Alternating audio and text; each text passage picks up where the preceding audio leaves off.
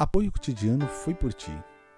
Palavra viva, rapidinho, só para ajudar naquele bom dia. Você deve confiar em Deus quando Ele lhe pedir para fazer alguma coisa. Sim, nós sentimos quando o papai pede algo de nós. É basta confiar nele. Jesus disse: Vocês serão meus amigos se fizerem o que eu lhes ordeno. Isso está em João 15, 14. Ele disse também: Como o Pai me amou, Assim eu os amei. Permaneçam no meu amor, se vocês obedecerem aos meus mandamentos, permanecerão no meu amor. Assim como tenho obedecido aos mandamentos do meu Pai, e no seu amor permaneço. Tenho-lhes dito essas palavras, para que a minha alegria esteja em vocês, e a alegria de vocês seja completa.